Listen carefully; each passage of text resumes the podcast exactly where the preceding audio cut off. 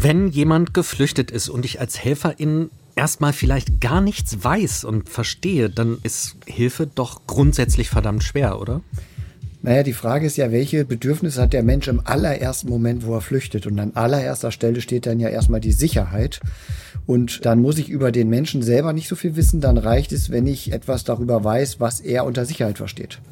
Naja, aber dann kommen ja ÜbersetzerInnen, TraumatherapeutInnen, Unterkünfte, oft alles Mangelware im System gar nicht so richtig vorgesehen, dass es da viele Ressourcen gibt. Gleich Problem. Das stimmt, die Ressourcen sind sehr knapp bemessen. Wobei der erste Schritt ist ja auch erstmal das Ankommen. Und welche Hilfe sich daraus entwickelt, gerade bei den minderjährigen Geflüchteten, das ist dann natürlich schon der längere Prozess, der ganz normalen Jugendhilfeabwägungsprozess ist. Naja, aber wenn von Ankommen die Rede ist, wiegen Vorurteile bis hin zu blankem Rassismus oft nicht viel zu schwer als dass dann ein gutes Ankommen wirklich möglich sein könnte? Das ist ein gesellschaftliches Problem, was wir ja gerade auch ganz aktuell erleben, wenn wir den Unterschied der, ich sage jetzt mal, Aufnahmekultur der Flüchtlinge 2015, 2016 und heute vergleichen, dann sehen wir schon, welche Prozesse da auch wirksam sind, die nichts mit der Frage der Menge an geflüchteten Menschen zu tun haben, sondern offensichtlich etwas damit, dass unsere Gesellschaft sehr wohl unterscheidet, woher ein Mensch kommt. Ja, und das macht es verdammt schwer bisweilen zu, das macht einen als Helfer verdammt wütend. Systemsprenger. Der Podcast. Mit Menno Baumann und Timo Grampes.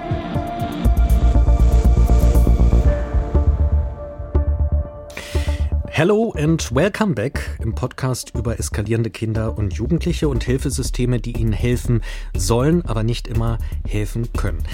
Wir sind wieder da, ihr auch, das ist wunderbar und ihr hört Folge 7, in der sprechen wir über Flucht.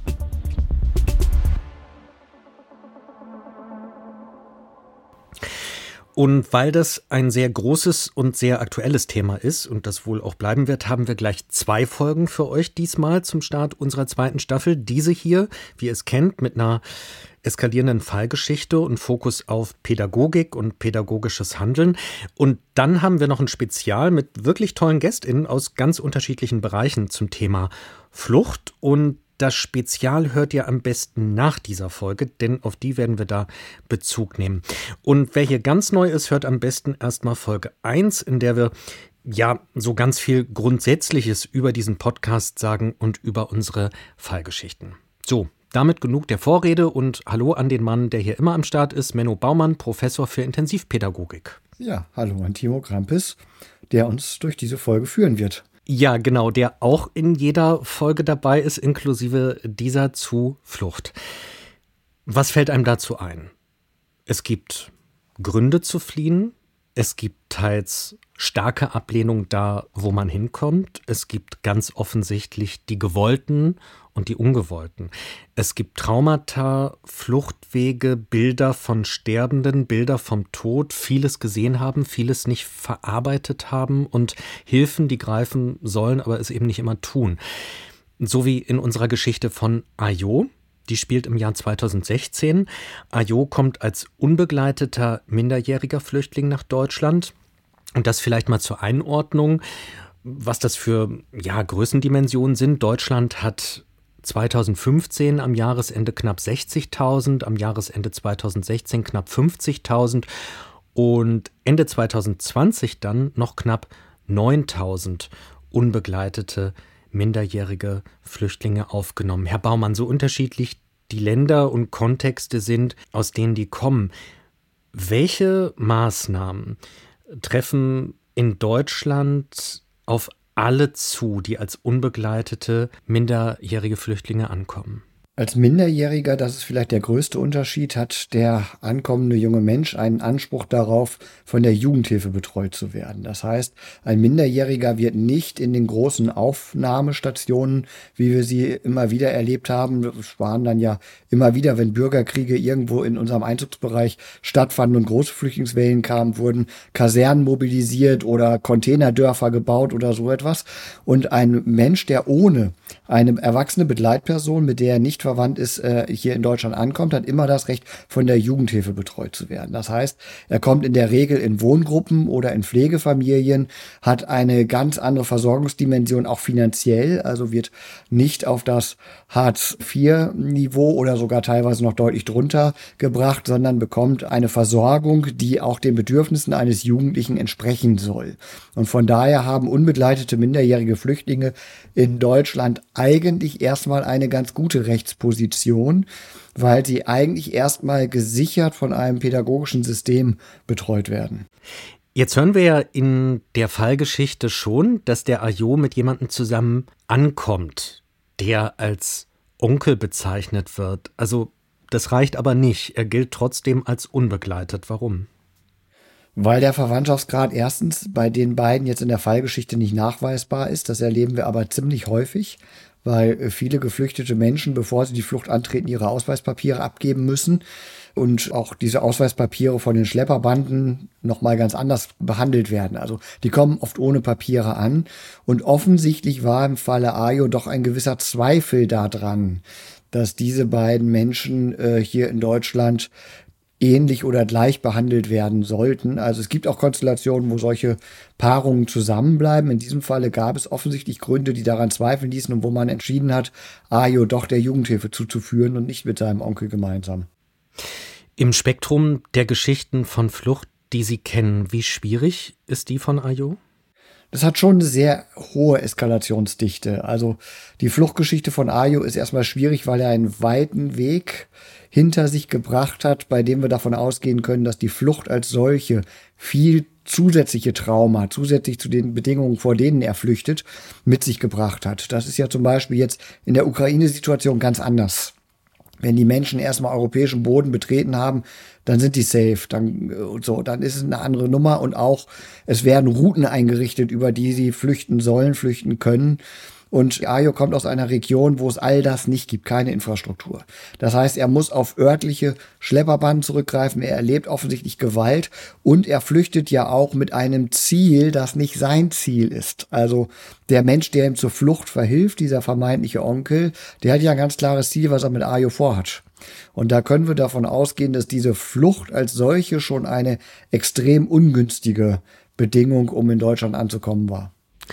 Wir hören jetzt den ersten Teil der Fallgeschichte von Ayo, die wir natürlich verfremdet und anonymisiert haben. Die Triggerwarnung vorab, Gewalt wird in dieser Geschichte eine Rolle spielen.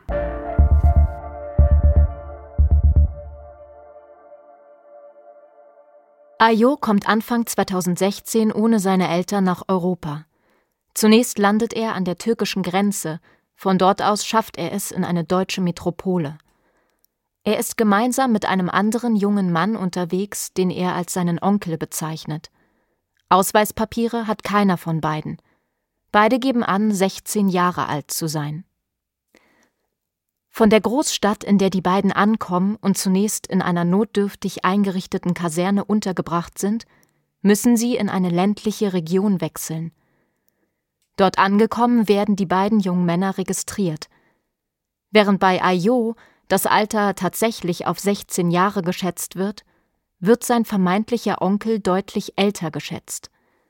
Der vermeintliche Onkel kommt daraufhin in eine Aufnahmeeinrichtung, während Ayo in eine Jugendhilfeeinrichtung aufgenommen wird. Gemeinsam mit acht anderen Jugendlichen aus mindestens vier unterschiedlichen Nationen und mit mindestens fünf verschiedenen Sprachen. Wegen seines Herkunftslandes wird vermutet, dass Ayo Englisch sprechen müsste. Da er aber aus einer sehr ländlichen Region kommt, spricht er Englisch nur rudimentär. Als das deutlich wird, wird ein Sprachmittler für Hausa, der häufigsten ländlichen Sprache in Nigeria, einbestellt, aber den versteht Ayo nicht. Es dauert Wochen, bis sich herausstellt, dass Ayo Kanuri spricht und gebrochenes Französisch. Am Tag der Ankunft in der Jugendhilfeeinrichtung soll Ayo sein Zimmer beziehen, aber er reagiert ablehnend. Die anderen Jugendlichen reagieren irritiert. Als abends offiziell alle auf ihrem Zimmer sind, räumen fünf der Jugendlichen, darunter Ayo, ihre Matratzen in den großen Aufenthaltsraum und schlafen dort auf dem Fußboden. Es dauert Wochen, bis Ayo sein eigenes Zimmer bezieht. In den ersten Wochen beobachten die MitarbeiterInnen der Wohngruppe bei Ayo eine große Unruhe. Jedes auf das Gelände der Einrichtung fahrende Auto löst bei Ayo offensichtlich große Ängste aus. Er lässt sich kaum auf Kommunikation mit den MitarbeiterInnen ein, und als nach Wochen endlich ein Sprachmittler gefunden wird, redet Ayo nur in Einwortsätzen mit ihm.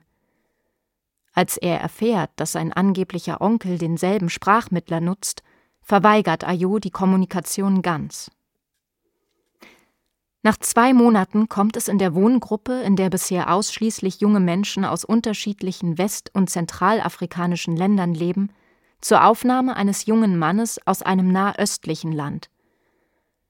Als eines Nachmittags auf dem Flur zu hören ist, dass dieser junge Mann in seinem Zimmer betet, betritt Ayo das Zimmer und tritt wild auf den am Boden liegenden, betenden jungen Mann ein. Der muss anschließend medizinisch im Krankenhaus versorgt werden. Ayo wird mit dem Krankenwagen in eine Kinder- und Jugendpsychiatrie eingeliefert.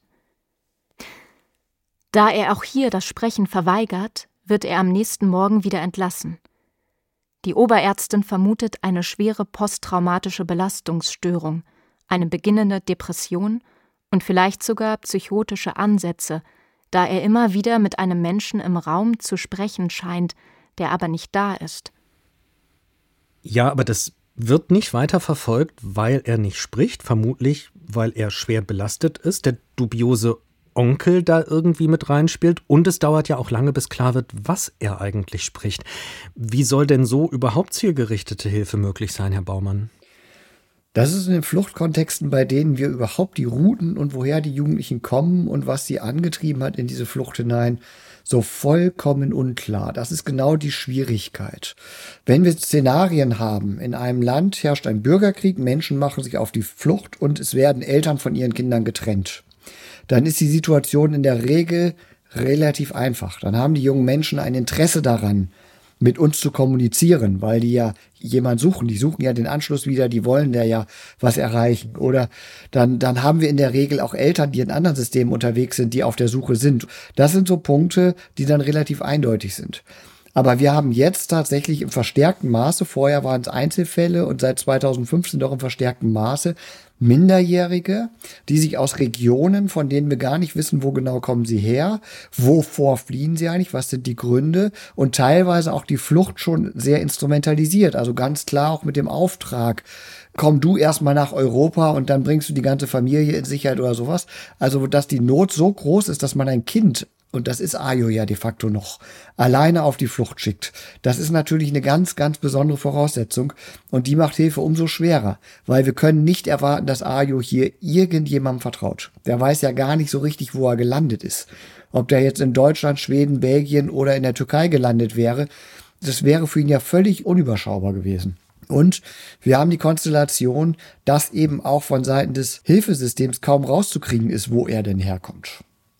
So, das war zum Beispiel in der Jugoslawien-Krise, also der Bürgerkrieg, der dann später in den Balkanstaaten geendet ist, eine andere Voraussetzung. Wir hatten eine ziemlich präzise Idee, woher kommt dieser Flüchtlingsstrom gerade, wer ist da unterwegs und im Grunde genommen musste man nur noch klären, aus welcher Region, aber es gab auch eine Landessprache, die sprachen sie alle. Und das ist eben bei Ayo, es gibt keinen Hinweis, der irgendwie für uns nachvollziehbar gewesen wäre. Und das macht es dann so schwer, überhaupt erstmal mit ihm in Kontakt zu kommen. Und das wiederum macht es ihm natürlich schwer, Vertrauen zu fassen. Wie soll er einem Hilfesystem vertrauen, bei dem er nichts versteht? Auf den sogenannten Onkel werden wir noch kommen. Aber mal bis jetzt gesehen, da stehen schwere psychiatrische Diagnosen vermutet im Raum. Gab es einen Gewaltausbruch gegen einen anderen, da ist jemand völlig isoliert in sich, offensichtlich. Wieso gibt es denn überhaupt keine einzige engere Bezugsperson im Helfersystem? Wieso wird nicht mehr eingegriffen? Die weitere Eskalation scheint doch vorprogrammiert. Ja, aber dazu müsste Ayo ja auch in letzter Konsequenz jemand an sich ranlassen. Also dieses, dass die Klinik sagt, wie sollen wir mit einem jungen Menschen arbeiten, der so gar nichts hier ansetzt. Und ob dann in einer solchen Situation zu sagen, wir machen einen geschlossenen Klinikaufenthalt gegen seinen Willen, ob das Vertrauen fördern würde, da hätte ich doch so erhebliche Zweifel. So, und von daher ist es eben dann doch tatsächlich so, dass man gucken muss, kann innerhalb der Jugendhilfe, können Mitarbeiter in den Wohngruppen äh, Kontakt zu ihm aufnehmen, kann er da langsam Fuß fassen. Aber offensichtlich gibt es da ja auch, ich sage mal, Triggerreize, die dazu führen, dass er diese Gewaltausbrüche hat, die wir auch nicht kennen. Also diese Situation mit dem Jugendlichen aus einem ähm, arabischstämmigen Land, die scheint ja irgendetwas mit dem Konflikt zu tun zu haben, vor dem er flieht. Da muss es irgendeine Querverbindung geben, dass er aus dem Nichts heraus so derartig reagiert. Und das ist natürlich so ein Punkt, dann wird so eine Hilfe zum Pulverfass, weil man nicht genau, wir wissen nicht, was der erlebt hat, also wissen wir auch nicht, worauf er jetzt anspringt und was jetzt da passieren kann. Aber wäre es nicht möglich gewesen, mit der Sprache, mit den Sprachkenntnissen ein bisschen mehr Tempo zu machen, um überhaupt einen Zugriff über Sprache zu kriegen? Das klingt ja so, als habe es Monate gedauert. Ja, das ist natürlich dann auch die besondere Situation, die wir 2015, 2016 hatten. Ich sag mal, auf eine solche Situation, Sie haben am Anfang die Zahlen genannt, wie viele Menschen da unbegleitet nach Deutschland gekommen sind. Ich kann es für das Bundesland, in dem ich zu dem Zeitpunkt Jugendhilfe betrieben habe, sagen, in Niedersachsen hatten wir vorher eine Einrichtung für unbegleitete minderjährige Flüchtlinge in ganz Niedersachsen. Und die hatten, wenn ich es richtig in Erinnerung habe, um die 40 Plätze. Und das war ausreichend. Und innerhalb weniger Monate mussten wir uns auf die Platzzahlen und auf die Angebotszahlen, die Sie ja im Eingang genannt haben, hocharbeiten. Wir mussten ganz viel improvisieren und dann noch die einzelnen Besonderheiten. Wer kennt sich schon mit den Kultur- und Stammeskonflikten in Afrika aus? So, wir hatten im Blick einigermaßen, was in Afghanistan passiert ist. Wir waren noch weit entfernt davon zu verstehen, was überhaupt in Syrien passiert ist. Das hat zwei, drei Jahre gedauert, bevor wir eine Idee davon hatten, wer da eigentlich auf wen losgegangen ist im Detail. Von den afrikanischen, von den zentralafrikanischen Konflikten in der Subsahara-Region hatten wir null Ahnung. Und das ist eben genau dieser Aspekt. Wir waren nicht darauf vorbereitet, so viele verschiedene Sprachen bedienen zu müssen, rauszufinden, welche Sprachen es sind. Wir hatten nicht das Hilfenetz, überhaupt die Platzkapazitäten bedecken zu können, die vielen kulturellen Unterschiede.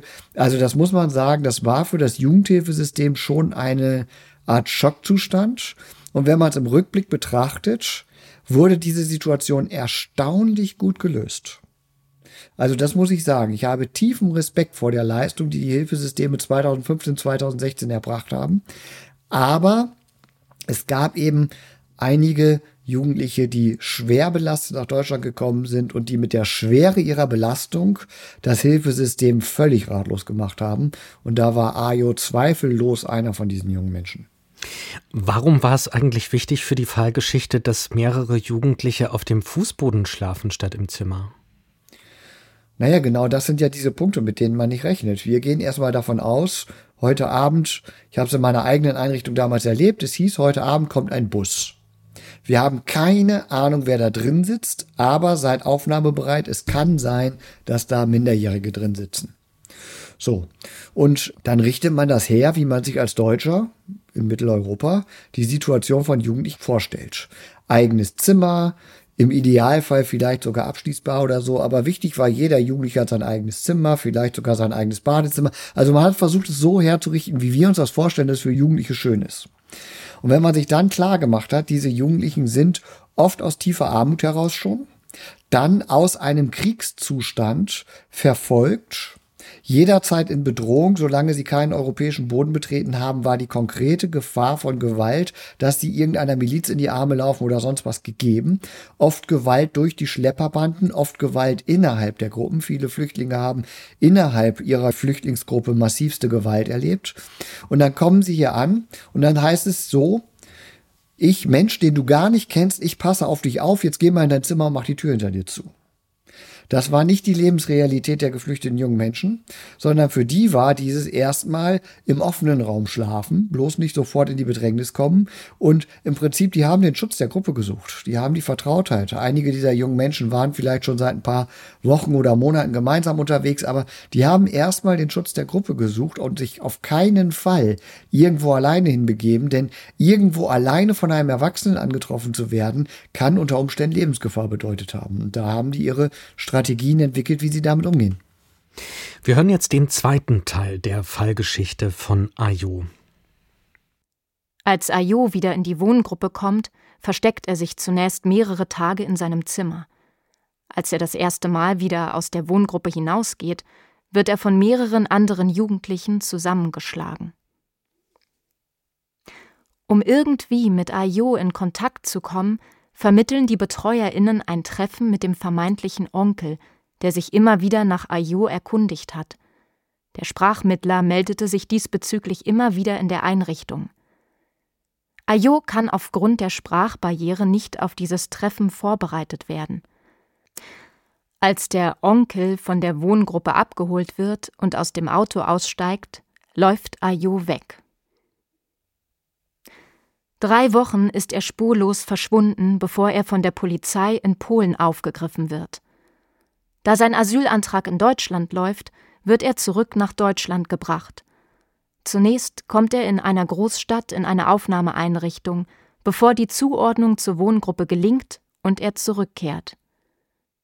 Der Träger bringt ihn zunächst in einem Wohnwagen unter in einer Außenwohngruppe mit überwiegend in Deutschland aufgewachsenen Jugendlichen. Ayo lernt hier Mila kennen.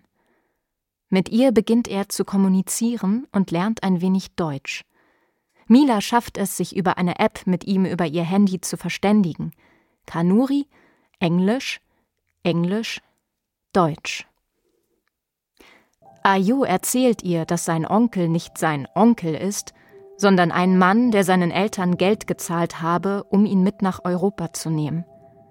Ziel sei Belgien gewesen, wo Ayo an einen Club verkauft werden sollte. Die Einrichtung erstattet daraufhin Anzeige und der falsche Onkel wird in eine andere Stadt verlegt. Die Beziehung zu Mila hält etwa sechs Monate. Ayo lernt etwas Deutsch und beginnt ein Praktikum in einer Werkstatt. Mila will nicht sagen, warum sie sich von Ayo trennt, bittet aber darum, die Wohngruppe wechseln zu dürfen.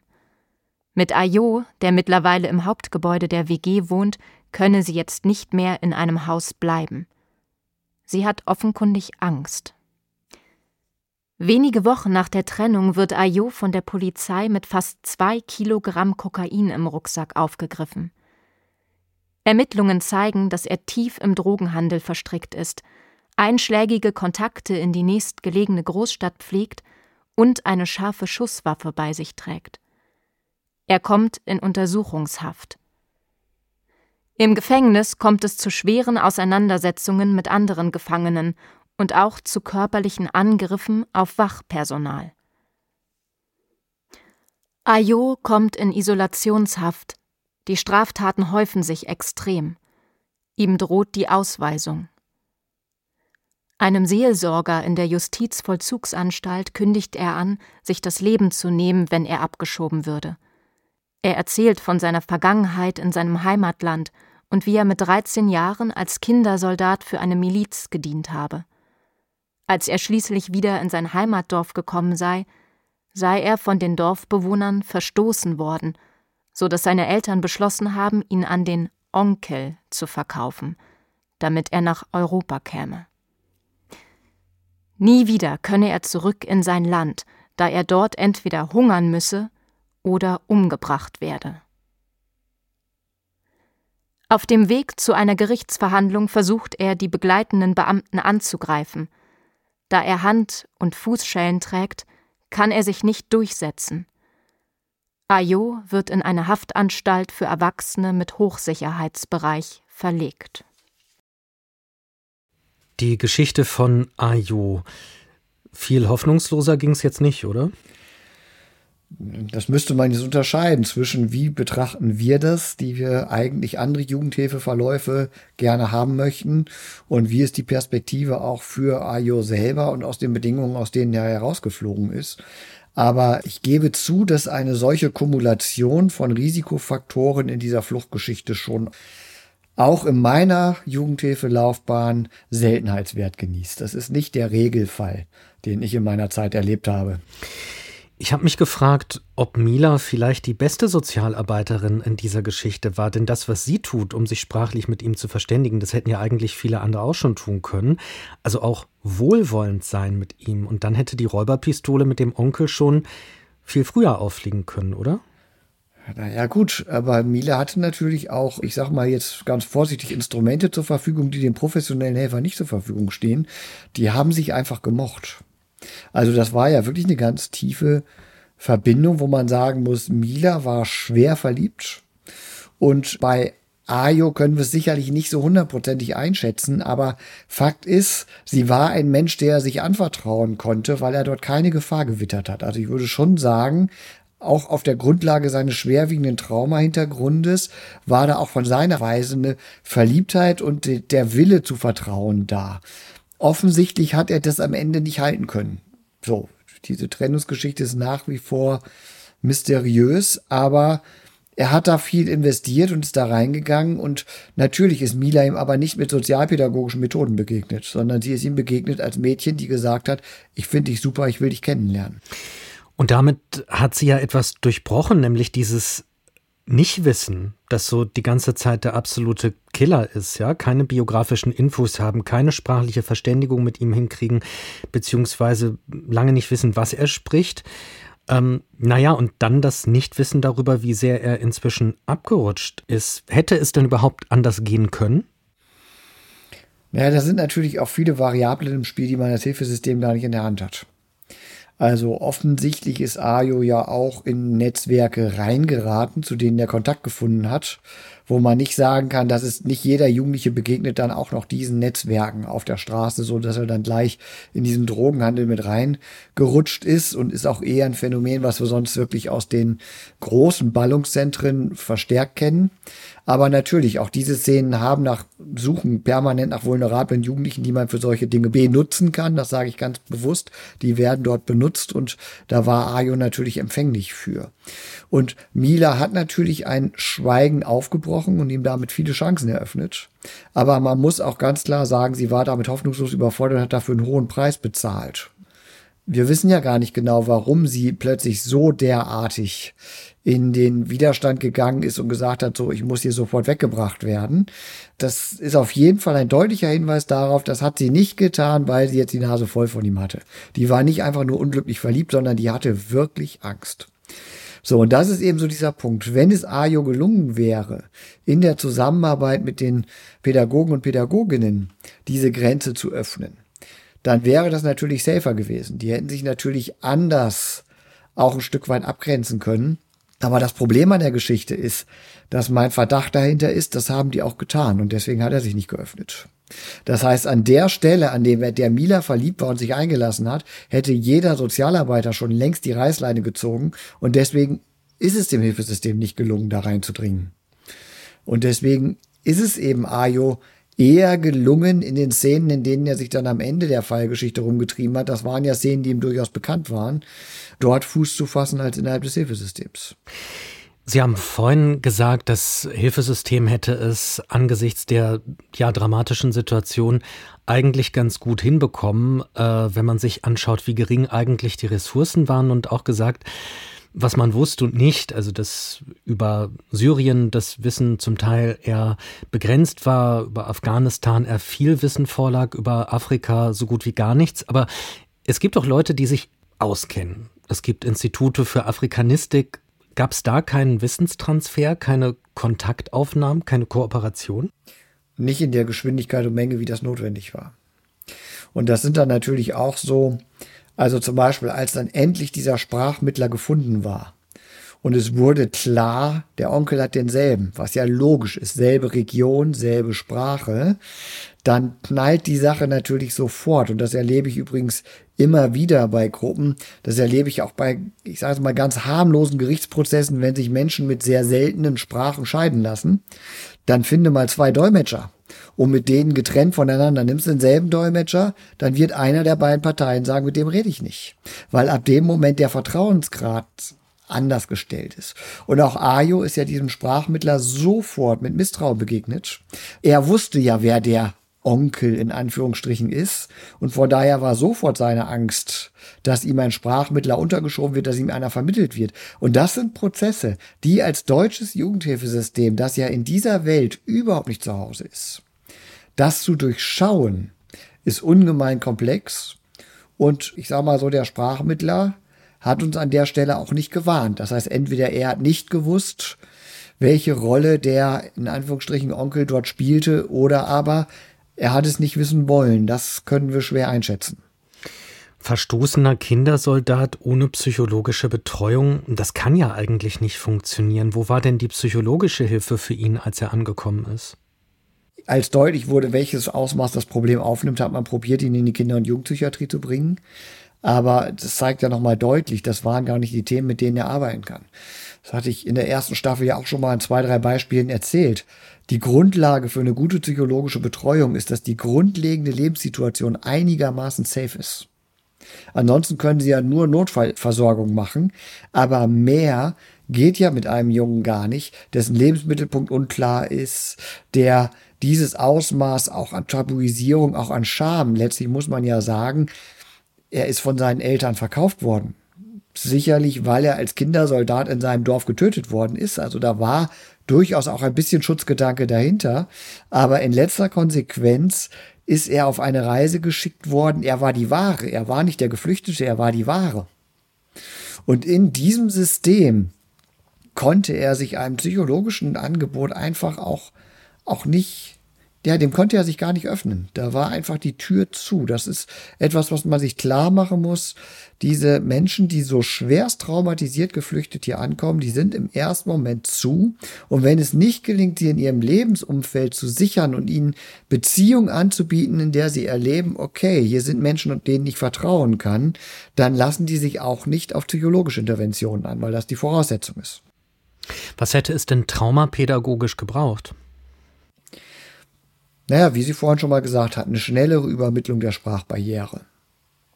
So, dann, wenn Ayo in einem Setting gewesen wäre, in der er nicht mit, ich sage mal, kulturellen Triggern konfrontiert gewesen wäre. Das heißt, wenn nicht die Rivalitäten, für die er als Kindersoldat abgerichtet wurde, das muss man ja auch nochmal klar machen, der hatte eine Gehirnwäsche aufs Töten hinter sich und äh, offensichtlich war sein Ziel, so würde ich das rekonstruieren, Angriff auf muslimische Volksgruppen zu verüben. Also er war offensichtlich nicht. Das sind ja Konflikte, die dort auch stark religiös getriggert sind in diesen ähm, Regionen. Und offensichtlich ist er darauf abgerichtet worden, ganz gezielt Menschen muslimischen Glaubens zu töten.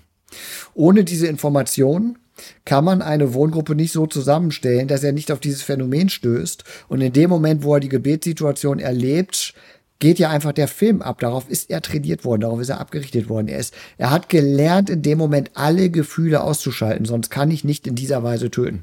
Denn gut bewaffnet, so dass ich nur auf einen Knopf drücken muss, so wie es im modernen Hochleistungskriegen der Fall ist, sind die Milizen da unten nicht sondern da muss ich mit meinen bloßen Händen, vielleicht habe ich ein Messer oder vielleicht habe ich ein Gewehr zur Verfügung, aber da muss ich ja sehr, sehr konfrontativ ins Töten gehen und das hat man ihm mit Gewalt beigebracht.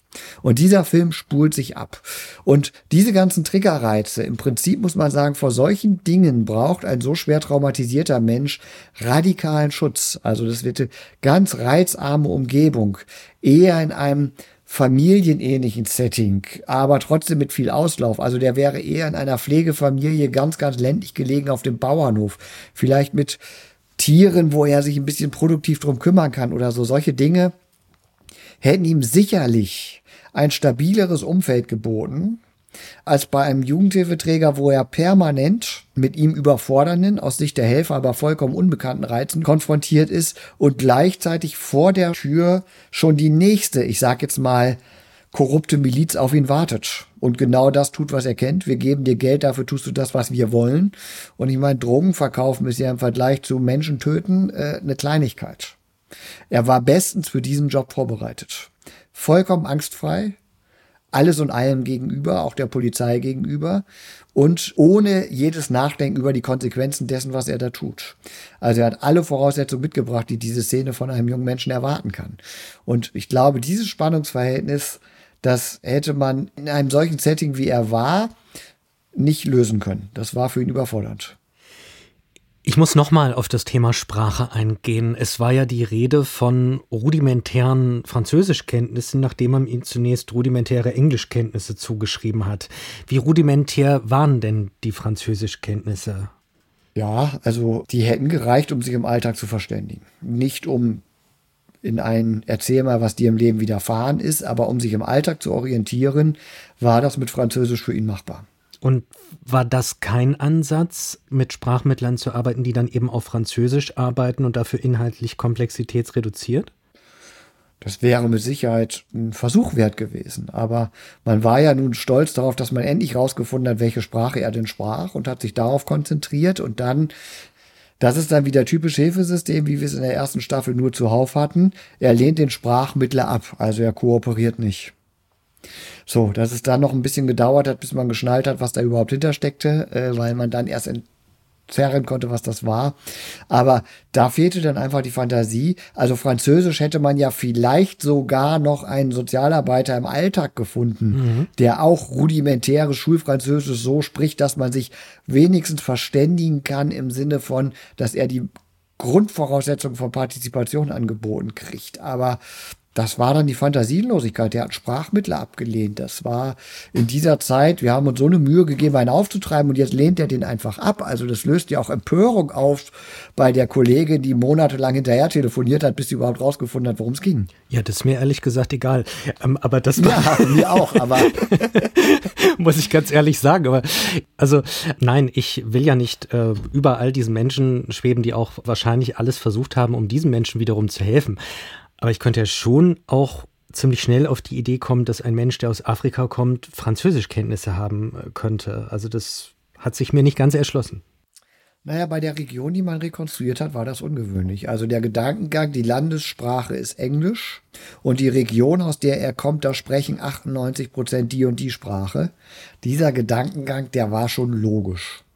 Dass man mit dem Moment, wo man ihn mit der Sprache konfrontiert hat, die aus seiner Sicht die Unterdrücker waren und wo er in einer Miliz war, um diese Menschen, dass man ihn damit schon alleine damit auf den Trip bringt, dieses Hilfesystem steckt mit denen unter einer Decke, also dass man schon damit den ersten Traumareiz setzt. Ja, das kann man vorher nie hundertprozentig wissen. Die Wahrscheinlichkeit war 98 Prozent, soweit man seine Route rekonstruieren konnte, dass man ihn mit Englisch und mit dieser Sprache kriegt. Dann kriegt man raus, welche Sprache es stattdessen ist, bietet ihm das an und er lehnt es ab. Und das ist so die Konstellation, das dann noch zu verstehen unter den Bedingungen von 60.000 minderjährigen Geflüchteten in einem Kalenderjahr. Und einem Hilfesystem, wo manche Träger ihre Wohngruppenzahlen verdoppelt haben. Also das unter diesen Bedingungen zu verstehen, das ist verdammte Herausforderung. Und da muss man sagen, deswegen mache ich mir wenig Sorgen um unsere aktuelle Flüchtlingssituation. Das wird man jetzt ganz, ganz anders handhaben können. Ich finde es trotzdem bemerkenswert, dass erst eine sprachlich, also eine Rekonstruktion erfolgt, wo er quasi zugeordnet wird. Ich könnte ja schon, während diese Rekonstruktion läuft, könnte ich ja einfach mit ihm reden. Auf Französisch und auf Englisch zum Beispiel. Oder ist das zu, ist es einfach zu naheliegend? Naja, dazu hätte er antworten müssen. Also wenn man ihn auf Französisch angesprochen hätte und er hätte geantwortet, ja, okay. Wenn er auf, Eng äh, auf Englisch konnte er ja nun mal definitiv nicht. Aber wie viele Sprachen muss man einem Menschen am Ende angeboten haben? Und das ist eben so dieser Aspekt. Und das ist in den Regionen, die so sehr in Stammesstrukturen verworren sind. Diese ganzen Landesgrenzen in Afrika sind ja im Imperialismus von Europäern gezogene Grenzen. Die haben ja nichts damit zu tun, wie sich Stämme, Völker und Ethnien in den Ländern betrachten. Und wir haben, glaube ich, nirgendwo auf der Welt eine vergleichbare Situation. Also auch die Region Syrien, Afghanistan, Irak ist durchaus eine von Stammeskulturen geprägte Region, aber trotzdem haben wir eine Handvoll Sprachen, wo man sagen kann, wenn wir die abdecken, dann haben wir das schnell raus. Und in der Regel hat das schon in der ersten Aufnahmeeinrichtung irgendein Erwachsener hat das mitgekriegt und verrät es den Sozialarbeitern, weil Erwachsene dann doch oft nochmal, die wissen ja, wohin sie geflüchtet sind. So, also auch da haben wir natürlich nochmal den Punkt, wäre in Ajus, ich sage mal Fluchtbubble, irgendjemand gewesen, der nicht sein vermeintlicher Onkel war, der auch diese Ethnie und diese Sprache gehabt hätte, dann hätten wir den Hinweis wahrscheinlich früher gekriegt. War aber nicht. Sie haben ja gefragt, wie viele Sprachen soll man anbieten? Mein Gedanke war, naja, vielleicht doch Englisch und Französisch. Vielleicht ist das nicht so, so umfassend. Man muss ja jetzt nicht mit Niederländisch und Russisch unbedingt dann weitermachen, aber. Ja, aber Französisch war nicht naheliegend. Bei der, bei der Region war Französisch wirklich nicht naheliegend. Ja, aber es hat doch erstmal gedauert, dann überhaupt zu recherchieren. Woher kommt der? In der ganzen Zeit kann ich ja. versuchen, mit dem ja, zu gut. reden, auf Englisch oder Französisch. Ich muss da so drauf rumreiten, weil Sprache ist ja in dem Fall alles. Ich komme ja nicht ran an den Menschen, an seine Gefühle, kann gar nicht zielgerichtet irgendwie handeln. Ähm, spielte Schule eigentlich irgendeine Rolle? Nein, überhaupt nicht. Also der Träger, bei dem er aufgenommen wurde, hatte durchaus ein Bildungsprojekt, so wo es darum ging, so auch, auch erstmal Deutschkenntnisse nahe zu bringen. Ich meine, das muss man ja auch dazu sagen. Der einzige Mensch, mit dem Ayo wirklich kommuniziert, sprach weder Französisch noch seinen Stammesdialekt, sondern die sprach Deutsch. Auch das ist ja so der Punkt. Kommunikation aufbauen ist ja wesentlich mehr als ich habe dieselben Vokabeln wie du.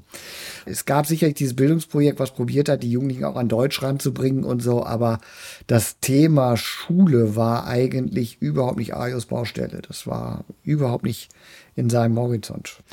Haben ehrenamtliche HelferInnen eine Rolle gespielt? Der Sprachmittler war mit Sicherheit ein Ehrenamtlicher. So, ansonsten das, was so an üblichem Engagement in der Jugendhilfe zu dem Zeitpunkt war, aber das war doch bei den Jugendlichen, die in Einrichtungen waren, war das eher Geld, also Spenden. Das muss man sagen, auch da bei allem, was wir auch an Rassismusproblemen 2015, 2016 leider bekommen haben. Also wenn mir jemand sagt, 2015 darf sich nicht wiederholen, dann äh, verstehe ich das immer als ja, dass uns Rassisten einreden, dass wir gerade einen Fehler machen. Das darf sich nicht wiederholen. Das ist das Einzige, was ich 2015 nicht wiederholen darf. Das ist meine ganz persönliche Haltung zu diesem Thema. Und ich glaube, das darf man an der Stelle auch ganz deutlich markieren. Aber wir haben in der Zeit auch durchaus eine hohe Spendenbereitschaft. Die allgemeine Bevölkerung war der Meinung, wir müssen helfen. Und dass eine laute Minderheit uns das kaputt gemacht hat, das ärgert mich zutiefst. Die ehrenamtlichen Menschen, die sich auch um Geflüchtete selber gekümmert haben, die waren eher in Familien aktiv. Die haben eher bei Eltern, die mit Kindern angekommen sind, geholfen, dann mit den Kindern Hausaufgabenbetreuung anzubieten, Kinderbetreuung anzubieten, Wohnungen zu suchen oder so. Das war eher das Engagement. Mit einem Jungen wie Ajo wären ja die meisten Ehrenamtlichen schon wirklich auch überfordert gewesen. Wie ist es weitergegangen mit ihm? Das kann ich im Detail gar nicht rekonstruieren. Es ist ein Fall, der ziemlich genau dort endete, wo Ayo eben dann diese schweren Straftaten begangen hat und dann vor Gericht gestellt hat. Damit war dann auch mein Auftrag, meine Rolle, die ich in diesem Fall hatte, beendet. Und damit war dann auch der Kontakt tatsächlich beendet, weil Ayo dann ziemlich abgeschirmt wurde.